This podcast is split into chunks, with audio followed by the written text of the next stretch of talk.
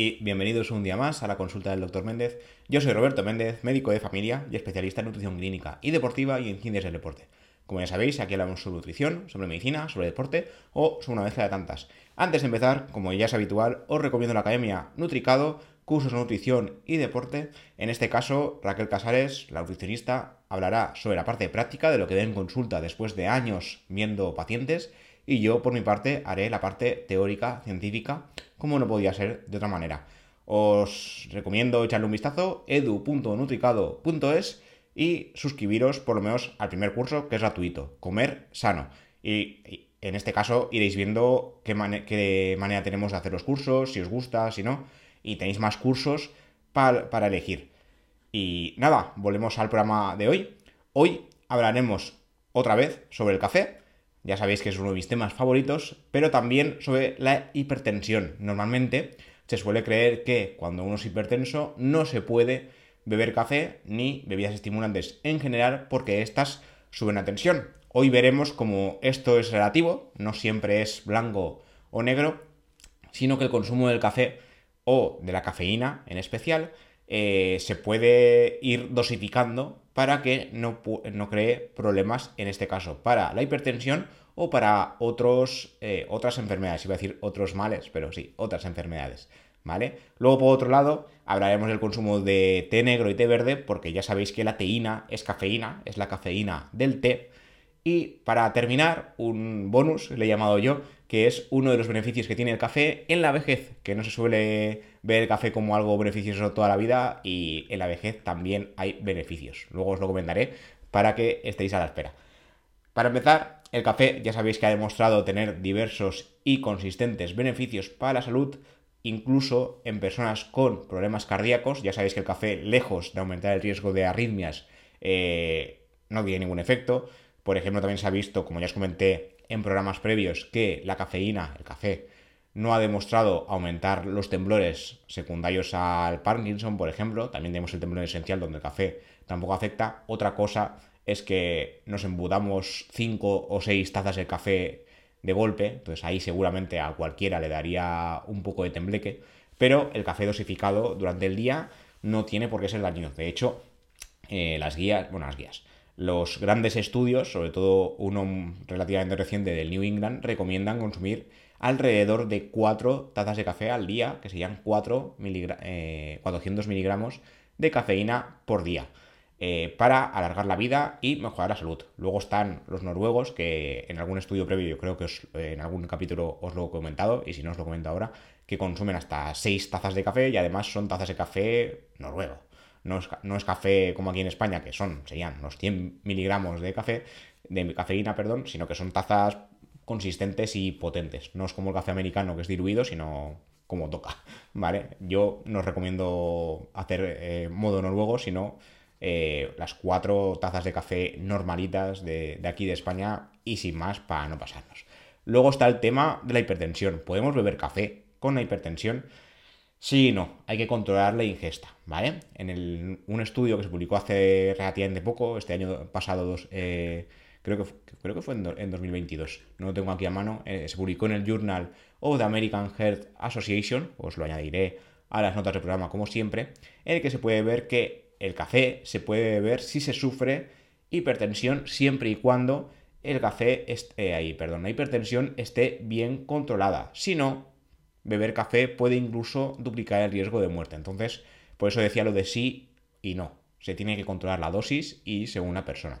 En investigaciones previas ya se habría sugerido que beber una taza, una, de café al día puede ayudar ya a reducir el riesgo cardiovascular, incluso en personas que ya han sufrido un infarto de corazón como digo, solo una, pudiendo así prevenir infartos posteriores. Asimismo, tomar una taza de café también reducirá riesgos de eventos cardio y cerebrovasculares en personas sanas sin antecedentes previos. Otros trabajos apuntan a que beber café regularmente puede reducir el riesgo de enfermedades crónicas, diabetes tipo 2 y algunos tipos de cáncer. Además, ayuda a controlar el apetito. El café tiene un puto saciante. De hecho, muchas veces, a ver, no recomiendo esto, esto depende del día, pero muchas veces, de hecho, mucha gente desayuna solo un café. Yo a veces lo hago y a veces no. Normalmente entre semana no, porque solo con un café creo que no, se puede sobrevivir una mañana de trabajo. pero un fin de semana que, tampoco hay mucho jaleo, si, luego tenemos acceso a comida, no es mala idea porque sí que tiene cierto potencial saciante. Entonces, como, eh, digo, ayuda a controlar el apetito, reduce el riesgo de depresión y aumenta el estado de alerta. Como siempre, sin pasarse. Máximo, normalmente los estudios recomiendan cuatro tazas al día por el tema de reducir, ahí, de aumentar la esperanza de vida, reducir la mortalidad. Entonces, sin pasarnos y siempre y cuando nos siente bien. Sin el café nos da taquicardia, a ver, hay que poner un poco de sentido común. Por el momento no se sabe si estos beneficios se deben solo a la cafeína o a la combinación de varias sustancias. Sí que se han visto en estudios que eh, los cafés sin cafeína también reducen la mortalidad, tiene que haber algo más, pero el café con cafeína es el que más beneficios aporta. Entonces, cuidado porque la cafeína sí que participa, pero hay más cosas. También existe la otra cara de la moneda. Un exceso de café puede aumentar la tensión arterial, dar ansiedad, palpitaciones e insomnio en determinadas personas. Como digo, depende de la sensibilidad.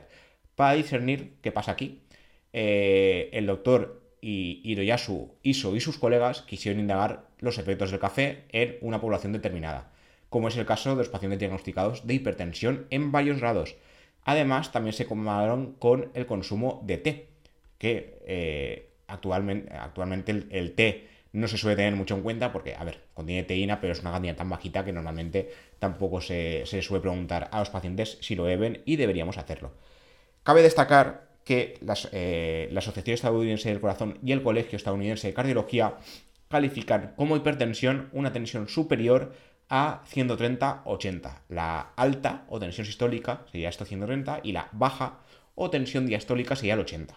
En España esto no es así. Os lo digo por si se os ocurre mañana ir al médico y decir, oye, es que yo tengo la tensión alta. En España esta clasificación no se utiliza así porque si no seríamos casi todos hipertensos. En España la tensión calificada como hipertensión sería a partir de 140-90. ¿Vale? Para el estudio, de hecho, se usaron parámetros diferentes anteriores a la actualización del Colegio Americano de, de Cardiología. La tensión óptima y normal sería menos de 130-85. Tensión alta pero normal, es decir, eh, ya rozando el límite, entre 130 y 139 y entre 85 y 89. Hipertensión, usarían los datos de, de España, por ejemplo, a partir de 140 hasta 159 y de 90 a 99. Hipertensión grado 1. Grado 2, 160 a 179 y entre 100 109. Y grado 3, superior a 180 a 110. Como veis, a partir de 140 a 90 ya sería hipertensión, que son los datos que usamos en España. A partir de 160 a 100 ya estaríamos fastidiados y a partir de 180 a 110 es peligroso, bastante peligroso. Entonces, tanto la hipertensión grado 2 como grado 3, 160 o más de 180 y 100 o más de 110 se consideraron hipertensión grave, que lo es en este estudio. En total se analizaron 6.570 hombres y más de 12.000 mujeres de entre 40 y 79 años que participaron en un estudio colaborativo en Japón para la evaluación perdón, del riesgo de cáncer, pero en este caso se usaron sus datos para el tema de hipertensión. Este estudio se, se inició entre 1988 y 1990 en participantes que vivían en 45 comunidades diferentes, algo que está muy bien para ver un poquito las discrepancias dentro, en este caso, de Japón. Los participantes proporcionaron diferentes datos de salud, rellenaron encuestas y durante más de 19 años fueron seguidos hasta que el estudio concluyó en 2009. Se documentaron 842 muertes relacionadas con enfermedad cardiovascular y se pudieron determinar algunas relaciones entre el café y el té, que es lo que veremos hoy. Beber dos o más tazas de café al día se asociaría con el doble de riesgo de mortalidad por enfermedad cardiovascular en pacientes con hipertensión, pero si tenían la hipertensión a partir de 160, 100 o superior, en comparación a, los que no bebían café, es decir, en pacientes con hipertensión grave. Beber una sola taza de café al día no aumentaría el riesgo de mortalidad en ninguna categoría de hipertensión el en, bueno, en ninguna categoría de tensión arterial en general. O sea, una taza, bien, dos tazas, mal, si se sufre hipertensión grave, ¿vale? El consumo de té verde no se asociaría con un mayor riesgo de mortalidad en ninguna categoría de tensión, aunque recordemos que el té contiene entre 30 y 50 miligramos de cafeína, conocida como teína. Un café de 200 mililitros contiene alrededor de 80-100 miligramos de cafeína. Sí que es verdad que contiene menos el té, pero la contiene. ¿Vale? Cuidado con esto. Eh, según comentan los investigadores, estos hallazgos respaldarían la recomendación de evitar beber café en exceso si se sufre hipertensión grave, dado que estos grados de hipertensión son más susceptibles a los efectos de la cafeína. Pero se puede beber una taza al día sin problema. O sea, sí. El resumen sería, si se ha sufrido un infarto se puede beber café, sí, pero solo una vez al día. Si se tiene la tensión mal controlada, se puede beber café, sí, pero solo una taza al día. Y lo recomendable, si, te, si, si está la tensión mal controlada, yo no bebería café, yo no me la jugaría, pero los estudios dicen que una sola taza de café al día se podría beber, más no. Y si se sufre hipertensión eh, controlada, ¿se puede beber café?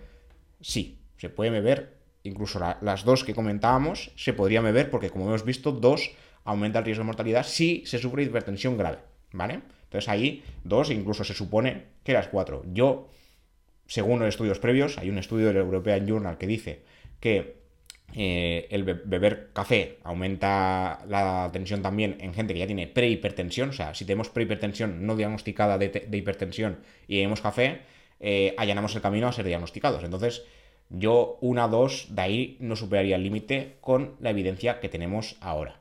¿Vale? Luego, por otro lado, ¿qué pasa con el té? Porque claro, la teína pero lo que se ha visto es que el té es diferente. Sí que es verdad que contiene teína, que sería cafeína, en menor cuantía, pero no, eh, lo que se ha visto es que el té contiene otros tantos, otras tantas sustancias, polifenoles en este caso, que ayudarían a reducir el riesgo cardiovascular y de mortalidad en general. El consumo de té en sus diferentes variantes ha demostrado un enorme potencial para la salud, y sobre todo por sus efectos antiinflamatorios, pero aún no está totalmente claro el mecanismo para que se consiguiese esto. Entonces, se hizo un estudio que se publicó en Cellular Physiology and Biochemistry a cargo de la Universidad de California en Irvine y se ha visto qué ha pasado. Entonces, eh, se ha visto que eh, el té reduce eh, la tensión. Esto ya nos, hace ahí clic porque dice, vale, el café puede aumentar la tensión y el té va al revés. Pues sí. resulta que la, hipertensión es un claro factor de riesgo modificable para acabar sufriendo enfermedad cardiovascular, esto está claro, y es una de las primeras causas, la hipertensión, de sufrir un accidente cerebrovascular o ictus en todo el mundo, además de colaborar en el aumento de las enfermedades cardíacas por cualquier causa. El té resulta que tiene sustancias, contiene sustancias capaces de ser vasodilatadoras, es decir, relajar los vasos sanguíneos al activar las proteínas de los canales iónicos de las células de su pared.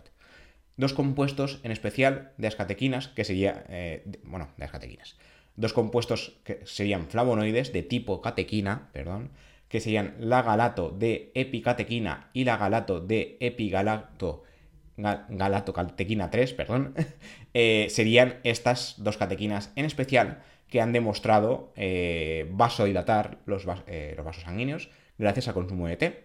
Y dichos compuestos se encuentran tanto en el té verde como en el té negro. Activan un tipo específico de proteína llamada KCNQ5 y eso es lo que eh, provocaría la vasodilatación y por tanto la reducción de la hipertensión. En el tema de la, proteína, la KCNQ5, se encuentra en el músculo liso que recubre los vasos sanguíneos, por lo que al activarse, gracias a las catequinas del T, se lograría una relajación de estos vasos. Algo que ya se ha confirmado gracias a, otra investigación previa. En este caso, como digo, tanto el té verde como el té negro eh, producirían esta vasodilatación. Que antes se creía que era solo el té verde, ya se sabe que tanto el té verde como el té negro eh, lo pueden hacer. Cuidado con el té eh, cuando le ponemos leche, porque si bien el té verde es más popular, el consumo de té negro junto a leche es algo relativamente común en Reino Unido y en Estados Unidos. Y en este trabajo se ha detectado que aplicar té negro y leche directamente sobre las células, en este caso en laboratorio, con canales KCNQ5 bloquearía los efectos beneficiosos de las catequinas. Esto, insisto, en laboratorio. Aún así, los investigadores no creen que eso signifique que se, deba evitar la leche como tal y que el ambiente del estómago humano separaría las catequinas de las proteínas de la leche. Pero si os gusta el té, casi que mejor que sea sin leche y sobre todo si es té negro, ¿vale? Y luego ya para terminar, el tema este del bonus que os decía, ¿qué pasa con el, con el café en la vejez? Pues resulta que un estudio español ha visto que el consumo del café en la vejez reduciría el riesgo de caídas en personas mayores. Como ya sabéis, eh, en la vejez cada vez se va perdiendo más equilibrio, se va perdiendo más masa muscular y se va yendo a menos, por decirlo de alguna manera. Entonces el riesgo de caídas aumenta. Y las caídas dan lugar a aumento de riesgo de fracturas, sobre todo de fracturas de cadera. Y se ha visto que la fractura de cadera aumenta el riesgo de todo en general. Una fractura de cadera en una persona de edad avanzada es la perdición. Aumenta muchísimo el riesgo de todo lo que os podáis imaginar y sobre todo de mortalidad, porque se reduce muchísimo la calidad de vida, se reduce, no, podemos salir a andar, obviamente, con lo cual aumenta el riesgo cardiovascular en general y vamos a menos, ¿vale?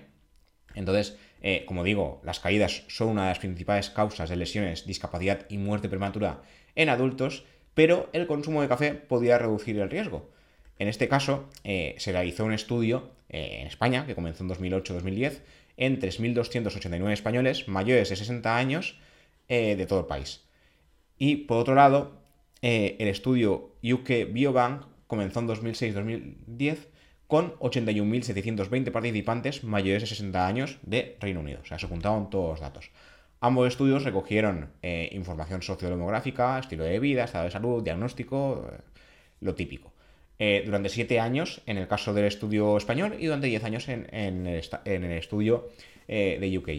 Eh, finalmente, lo que se observó es que los participantes que tenían un consumo mayor de café en general y café con cafeína en particular tuvieron un menor riesgo de caídas. Además, en el estudio español también se observó que los participantes que tenían un mayor consumo de cafeína, no solo de café, de cafeína, tuvieron un menor riesgo de caídas con consecuencias físicas leves. O sea, si se caían, además, las consecuencias eran menores. Aunque los resultados son consistentes en dos poblaciones diferentes, eh, son necesarios más estudios. Eso sí, es lo que nos suelen decir los investigadores y que nos dicen también en este. El consumo de café en especial no, nos lo dicen, lo que nos dice es que a mayor consumo de café total y mayor cafeína, menor riesgo de caída. Y si nos caemos, eh, las consecuencias sean más leves. Así que a beber café, pero como siempre, como digo, con moderación. Los estudios en general dicen que eh, cuatro tazas al día serían las que aumentarían la esperanza de vida, reducirían la mortalidad y se han relacionado con más beneficios. Si os provocan taquicardia, insomnio y demás, pues evidentemente no bebáis café. Hay otras cosas que consumir y beber que también son saludables. Y nada, como siempre, gracias por ver esto en YouTube y gracias por escucharme en Spotify, iVoox, Google Podcast, Apple Podcast, Amazon Music, Pocket Cast y la plataforma que utilicéis. Como siempre, se agradecen comentarios, críticas y lo que os parezca para ir mejorando y continuar con el podcast que hemos empezado fuerte en 2023. Y como siempre, nos vemos y nos escuchamos en siguientes episodios. Hasta la próxima.